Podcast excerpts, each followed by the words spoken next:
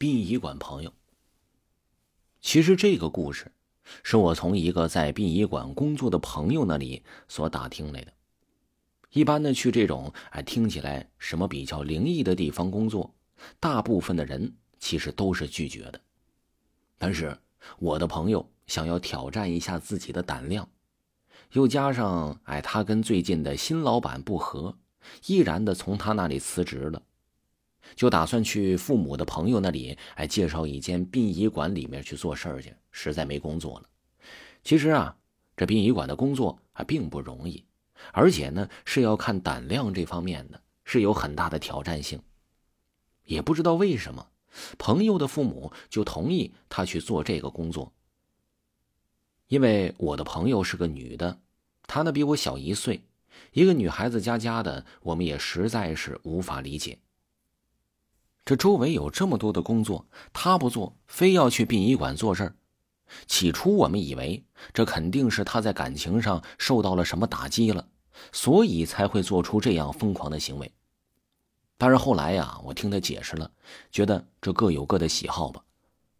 他在殡仪馆上班的时候，是由着一个在殡仪馆工作多年的老师傅带着的。老师傅呢，是一个女的。大概啊，四十来岁左右的中年妇女，她的穿着打扮十分的简朴，在老师傅的身上，朋友从来就没有看过她在身上戴过任何的饰品，耳环什么的也没有，就属于简单的两袖清风。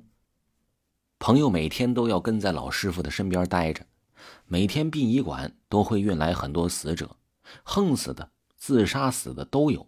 数目很多，所以在殡仪馆里面的老师傅哎也有好几个，也有专门焚化尸体的。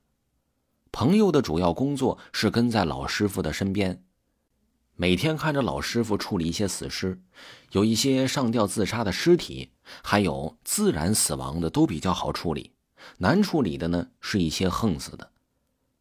很多在外横死的尸体都是缺胳膊少腿的。有的死尸啊，连脸部都被削去了一半，死相是特别可怕。朋友好几次被吓的时候，这睡觉都经常做噩梦呢。不过工作久了，朋友久而久之的他也就习惯了。除了工作的时间是跟着老师傅一起在殡仪馆进行的，其他的时间呢，他都是在家里。我不知道他是怎么坚持下去的。总体的感觉呀，是一个性格很刚烈的女汉子才能够大胆成这样。朋友住的地方啊是在家里，其实殡仪馆也有给工作人员提供住宿的地方。交朋友的那些老师傅都是住在殡仪馆里。之所以说朋友不住在那里，是因为他曾经住殡仪馆的时候，还曾经遇到过好几件灵异事件呢。而且这一个晚上遇见了好几件呢，这样的情况，试问你怎么可能平静的下来呀？所以从那次开始，朋友基本除了上班午休的时间在殡仪馆度过之外，其他的时间呢，啊，基本上都是待在家里的。不过还好，现在啊，朋友基本上已经不在那里工作了，因为毕竟殡仪馆工作的女孩子，哎，还是很难找到对象的。在殡仪馆的几个老师傅，除了朋友的师傅是结过婚的，其他的人呢是至今都在单身。所以，朋友的家人再三考虑下，决定让朋友自己去找工作了。